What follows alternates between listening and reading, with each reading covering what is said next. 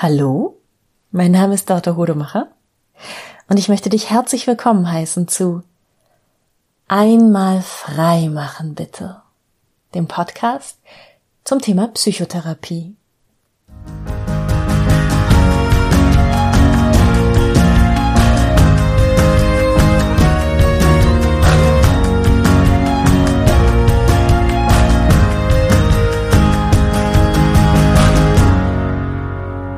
Heute möchte ich mal wieder mit dir über Fragen sprechen. In Folge 21 haben wir ja schon mal über die Warum-Frage gesprochen, ähm, die viele meiner KlientInnen sich stellen, aber auch mir stellen und warum die Warum-Frage längst nicht so gut ist, wie sie uns immer vorkommt. Also falls du die Folge noch nicht gehört hast, lege ich sie dir hiermit noch einmal sehr ans Herz. Die Warum-Frage. Warum bin ich so? Warum mache ich das so? Egal ob in der Psychotherapie oder im Coaching, ein ganz großer Teil meines Jobs besteht daraus, mm, Menschen, die meinen Rat suchen, richtig gute Fragen zu stellen, damit sie ihre eigenen Antworten finden können. Eigene Antworten braucht man nämlich, um den Lebensweg einzuschlagen, der richtig gut zu einem passt. Damit man nicht aus Versehen äh, nach den Antworten anderer Leute sein, seinen Weg, sein Leben lebt. Und da gibt's einige Fragen, die sich in meiner Arbeit immer wiederholen. Davon möchte ich dir hier im Podcast ab und zu mal eine vorstellen, weil das so Fragen sind, die wir uns gegenseitig viel öfter stellen könnten und mit denen unsere Beziehungen zueinander offener werden, tiefer werden, freier werden. Mm. Apropos offen. Die Frage, um die es heute geht, ist eine sehr offene Frage. Und die ist so offen, dass ich dir unbedingt noch ein paar Hinweise geben möchte, bevor ich die Frage überhaupt auch nur nenne. Denn ich habe Sorge, dass dein Kopf die Frage verengt, sobald er sie gehört hat. Unser Kopf ist ja eine Sinngebungsmaschine und bei seiner Aufgabe, Dingen, die wir noch nicht verstehen, einen Sinn zu verleihen, ist der oft ein bisschen faul. Ähm, Sobald der Kopf so eine halbwegs plausible Erklärung gefunden hat, macht er dicht. Und ich möchte dich aber dazu anhalten, das immer wieder wahrzunehmen und immer wieder offen zu bleiben dafür, dass es auch noch andere Erklärungen und andere Antworten geben könnte. Und die sind ähm, oft ebenso sinnvoll. Manchmal sogar noch sinnvoller. Deshalb ist es so schade, wenn man sich mit der erstbesten Antwort aus dem eigenen Verstand äh, zufrieden gibt. Die große Kunst besteht also darin, nachdem du eine offene Frage gestellt hast, wirklich, wirklich offen zu sein für die Antwort. Wenn du eine offene Frage stellst, um eine bestimmte Antwort zu erhalten, oder wenn du glaubst, die Antwort schon zu kennen, dann stellst du im Grunde gar keine offene Frage, du stellst eine Scheinfrage. Und den Unterschied, da bin ich mir ganz sicher, den kennst du längst. Also eine Scheinfrage, das merkt man vor allem, äh, wenn jemand anders sie einem stellt. Ähm, und dann merkt man das auch besonders schnell. Ne? Du merkst dann, wenn du deine Antwort gegeben hast, der andere wollte nur ganz dringend seine Antwort geben oder widerspricht dir gleich, war also gar nicht wirklich offen und neugierig. Ähm, genau. Und im Grunde genommen bist du dann ja am Ende gar nicht richtig gehört worden das können auch manchmal ganz gute Gespräche sein, in denen wir so ein bisschen Ping-Pong spielen. So jeder von uns äh, wird was von sich los. Ne? Man ist so, ah ja, und ich aber bei mir und ne, beide sind so sehr, sehr inspiriert. Und dann, dann geht man halt vielleicht nach Hause und ähm, denkt noch tagelang darüber nach, was der andere eigentlich so erzählt hat oder warum man selbst welche Worte gewählt hat. Ähm, aber ich möchte dich hier ermutigen, nach und nach dahin zu kommen, dass du schon beim Stellen einer Frage das Tempo in deinem Inneren rausnimmst und so wirklich Offenheit erzeugst. Und da habe ich noch ein paar Tipps für dich und zwar, bevor du die Frage stellst oder wenn du darüber nachdenkst, die Frage zu stellen und diese Fragen, die ich hier bespreche, das sind ja Fragen, die, die man erlernt, ne? Also die ich erlernt habe und die du jetzt vielleicht dir vornimmst zu erlernen, wenn sie dir gefallen. Das heißt, die fallen dir oft nicht so ganz von selber ein, sondern du sitzt in einem Gespräch und überlegst halt so, hm, ah, wie könnte ich jetzt dieses Gespräch noch, wie könnte ich das noch tiefer gestalten? Und wenn du dich entscheidest, eine Frage zu stellen, die so bedeutsam ist wie die, die ich dir heute vorstelle, dann kannst du eine innere Haltung von absoluter Offenheit erzeugen. Und das geht so. Du fragst dich direkt schon vorher, welche Antwort glaube ich, dass der andere mir geben wird. Ne? Du, du überprüfst deine eigene, warte mal, ich habe doch, ich habe doch eine Vorstellung, ne? Ich glaube doch schon zu wissen, was der andere vielleicht so sagen könnte. Ah ja, ah, das ist die Antwort, die ich glaube. Mhm, okay, gut. Welche könnte ich mir denn noch vorstellen? So, wo bin ich jetzt noch nicht drauf gekommen, dass der andere sagen könnte? Ah ja, das gäb's auch noch als Möglichkeit. Fällt mir noch was ein? Hm. Ja, okay. Ein anderer Mensch würde wahrscheinlich das und das antworten. Glaube ich aber nicht, dass diese Person das antworten wird. Ne? Also du holst hier schon mal alle deine, deine antizipierten, deine vorausgenommenen Thesen so ins Bewusstsein. Und dann kannst du sie gemütlich gegeneinander stellen. Ähm, dann fragst du dich natürlich, was wäre meine eigene Antwort auf diese Frage? Und dann hast du diese Antworten da alle stehen, kannst du dir anschauen und keiner nimmt sie dir mehr weg und dann kannst du wirklich offen und neugierig gucken, so, welche kommt denn jetzt in der Realität?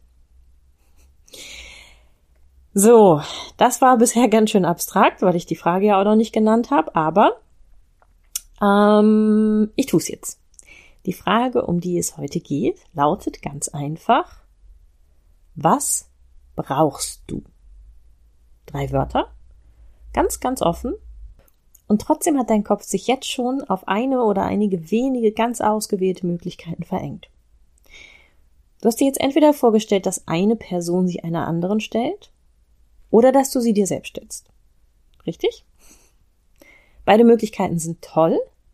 Und ich werde jetzt mal eine Reihe von Einsatzmöglichkeiten für diese Frage geben, damit du siehst, wie vielfältig man diese einfachen drei Wörter einsetzen kann und welche magische Wirkung sie zwischen zwei Menschen, aber auch für dich ganz allein entfalten können.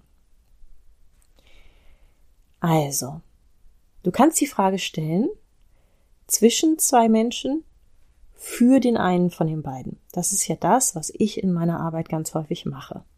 Was brauchst du?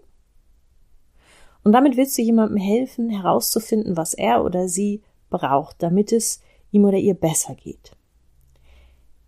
Die Qualität dieser Frage kann sehr, sehr unterschiedlich sein, je nachdem, wo dieser Mensch gerade steht. Also wenn jemand zu mir kommt und ist einfach nur so ein bisschen ziellos, latent depressiv, hat Verdruss, weiß nicht, wie es weitergeht, wo er oder sie hin will im Leben, dann kann diese Frage eine Inspiration sein. Was brauchst du? Die, die holt jemandem in Erinnerung, dass man sein Leben selbst gestalten könnte und dass man sich einfach lange nicht mehr gefragt hat, wie man es denn haben möchte, weil wir ja oft einfach gucken, wie macht, was sollte ich machen, was, was ist möglich, was kann ich machen, hm, wie machen das die anderen um mich rum, was sagen mir die anderen, das gut für mich wäre, aber wirklich zu fragen, was brauchst du, das passiert eben relativ selten. Hm. Dann hat diese Frage, wenn man sie für einen von beiden stellt, noch eine ganz tolle Qualität, und zwar, je schlechter es einem Menschen gerade geht, desto magischer wirkt der Perspektivwechsel. Wenn du jemanden vor dir sitzen hast, der gerade eine Panikattacke hat oder jemanden mit einem Weinkrampf oder eine Person, die eine echte Verzweiflung hat und wirklich außer sich ist, dann kann diese Frage wie ein Medikament wirken, ähm, indem der Gefragte seine Gedanken plötzlich auf etwas fokussiert, das er oder sie selbst in der Hand hat und aktiv entscheiden muss. Und das verdrängt dysfunktionale Gedanken, also alle Gedanken, die schwer auszuhaltende Gefühle hervorrufen, innerhalb von Minuten, manchmal von Sekunden, weil es der Person, die gerade so außer sich ist, ihre eigene Gestaltungsmacht vor Augen führt und, und sagt, ne, quasi, ach ja, ich könnte ja, ich könnte ja was brauchen, ich könnte ja bestimmen, was ich brauche. Und damit treten alle anderen Gedanken, da ist dann einfach kein Raum mehr für das, äh, für die emotionale Ausnahmesituation und für diese, diese verengte Perspektive, die das mit sich bringt. Dann kannst du diese Frage zwischen zwei Menschen stellen, mit, um, um ein gemeinsames Ziel zu gestalten.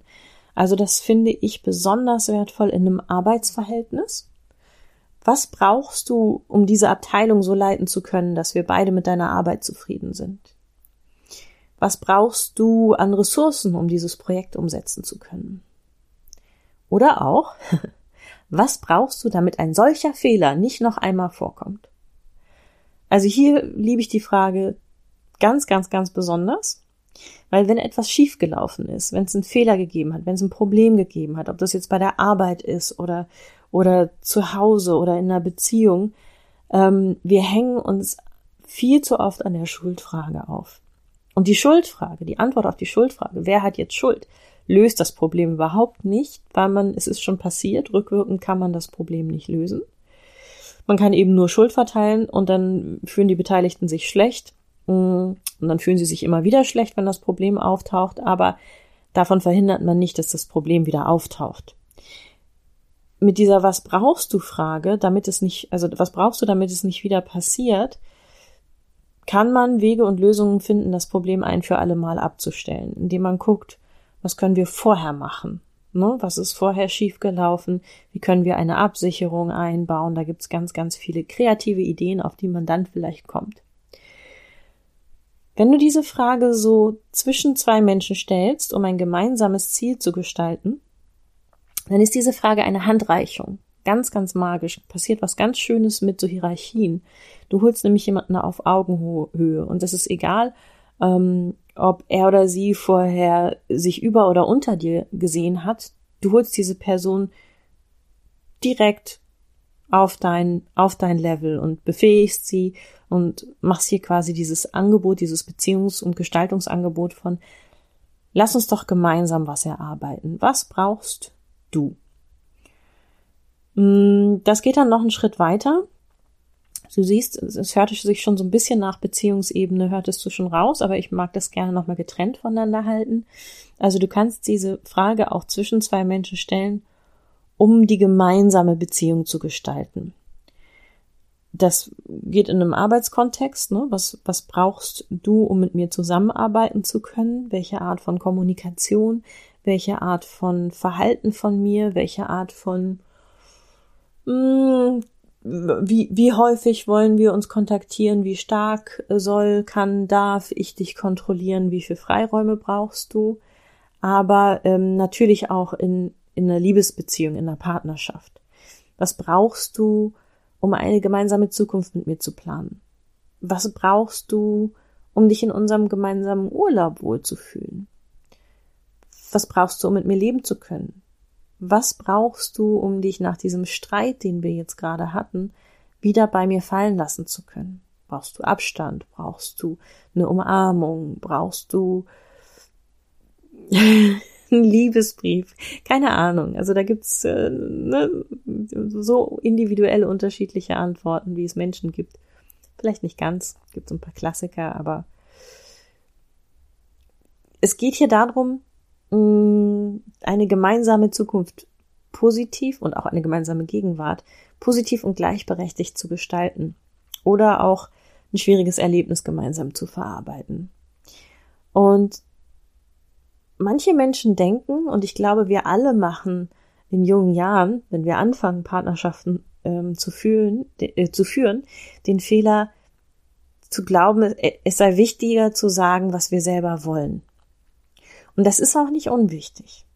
Aber indem du diese Frage stellst, was brauchst du, ähm, gewinnen wir nochmal so ein bisschen Zeit für uns nachzufühlen und, und auch anhand der Antwort, die der andere gibt, nochmal unsere Perspektive zu hinterfragen, weil ganz, ganz oft ist das, was wir denken, dass wir wollen, nicht das, was wir wirklich brauchen.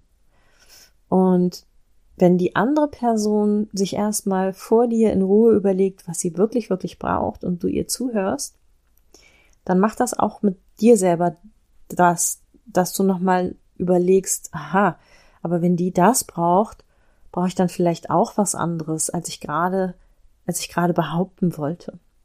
Das heißt, das hat auch mh, einen richtigen Vorteil. Du kannst den anderen nutzen, um, um an ihm zu zu beobachten und dir ein Beispiel zu nehmen, wie man dieses Brauchen tatsächlich erspürt und hinterfragt in sich.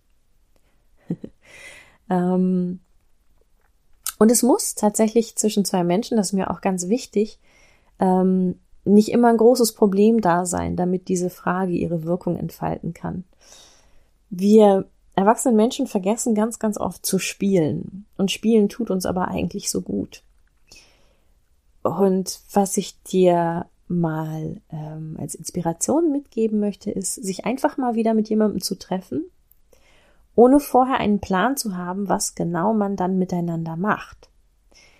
Ab einem bestimmten Alter vermeiden wir das ganz oft. Wir verabreden uns zum Kino gehen, spazieren gehen, zum Essen gehen, zum dies und das machen. Ähm, aber wenn wir uns einfach nur so treffen und noch gar nicht festgelegt haben, was wir machen, dann passieren oft ganz, ganz inspirierende, magische neue Sachen, wenn man sich so zum Beispiel zusammen ein bisschen durch den Tag treiben lässt. Und dann kann man eben ab und zu mal fragen zwischendurch, was brauchst du jetzt? Und ja, du, du ahnst vielleicht schon, was brauchst du jetzt? ähm, ist auch eine gran ganz grandiose Frage natürlich bei einem Date. Ne? Wenn man auf ein erstes Date geht, zweites Date, drittes Date. Mm, das strahlt eine Fürsorglichkeit aus, das strahlt Interesse aus, das ähm, gibt dem anderen eben auch die Möglichkeit, sich wirklich zu zeigen und kann auch sehr sexy sein. Ne?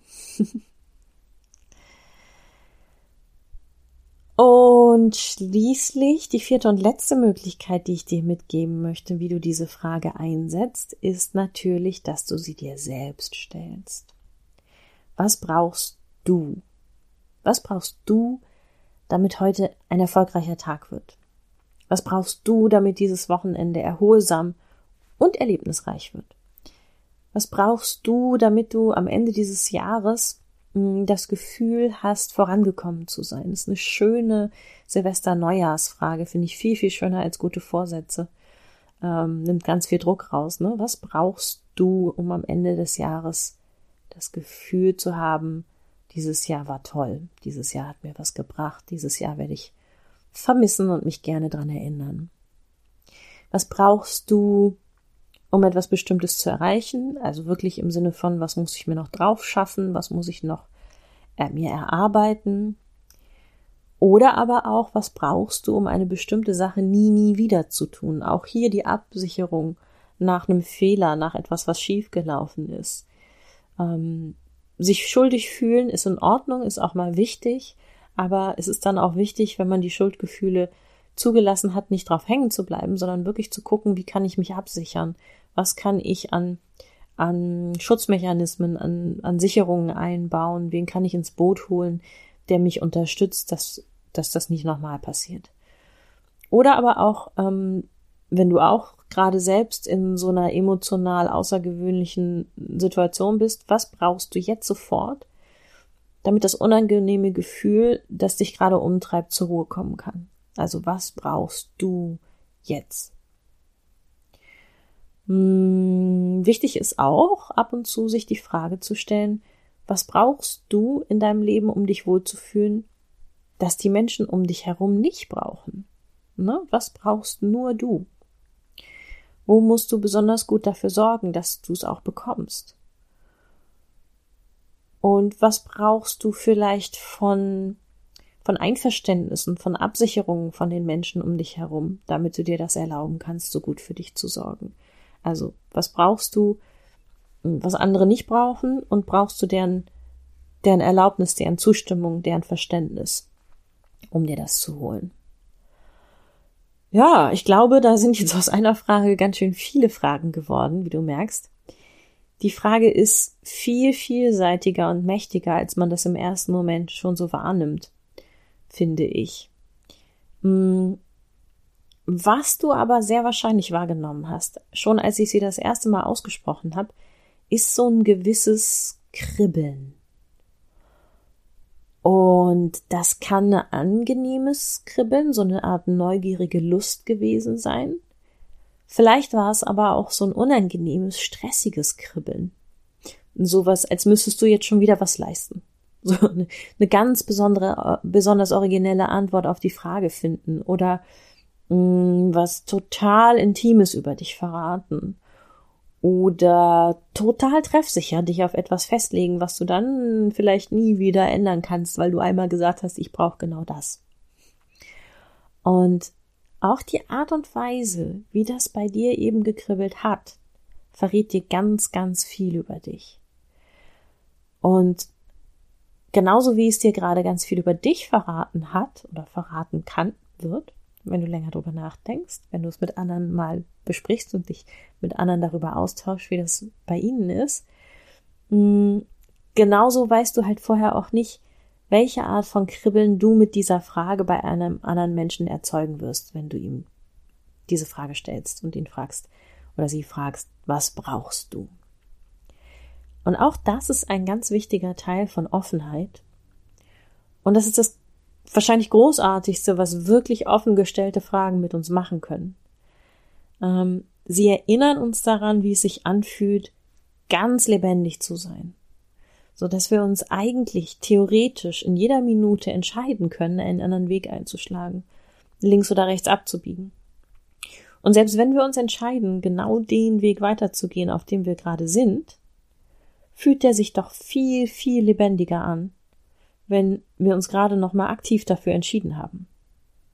Weil dann können wir sagen, das, was ich gerade tue, das, wo ich gerade bin und mit wem ich hier bin, all das ist genau das, was ich brauche. Ist doch verrückt, was so drei ganz einfache Wörter alles an unterschiedlichen Effekten auf uns haben können, oder? Ich find's faszinierend, ich liebe diese Frage. Ich stelle sie oft und ich denke immer noch, ich stelle sie viel zu selten. ja, und ich hoffe, dass auch du sie vielleicht schon heute jemandem stellst oder sie dir jetzt genau selbst stellst, kann man sich sehr, sehr gut vorm Spiegel stellen und sich offen und neugierig dabei anschauen und sich mal wirklich überraschen lassen, welche Antwort auf die Frage dann wohl kommt. Abschließend eine Frage. Was brauchst du von diesem Podcast? Was brauchst du, um mir eine E-Mail zu schreiben an die info at einmalfreimachenbitte.de und mir mitzuteilen, was du von mir brauchst, was du dir von mir wünschst in diesem Podcast. Das, das würde mich freuen. Das brauche ich ab und zu mal von dir. Also, vielen Dank und bis bald.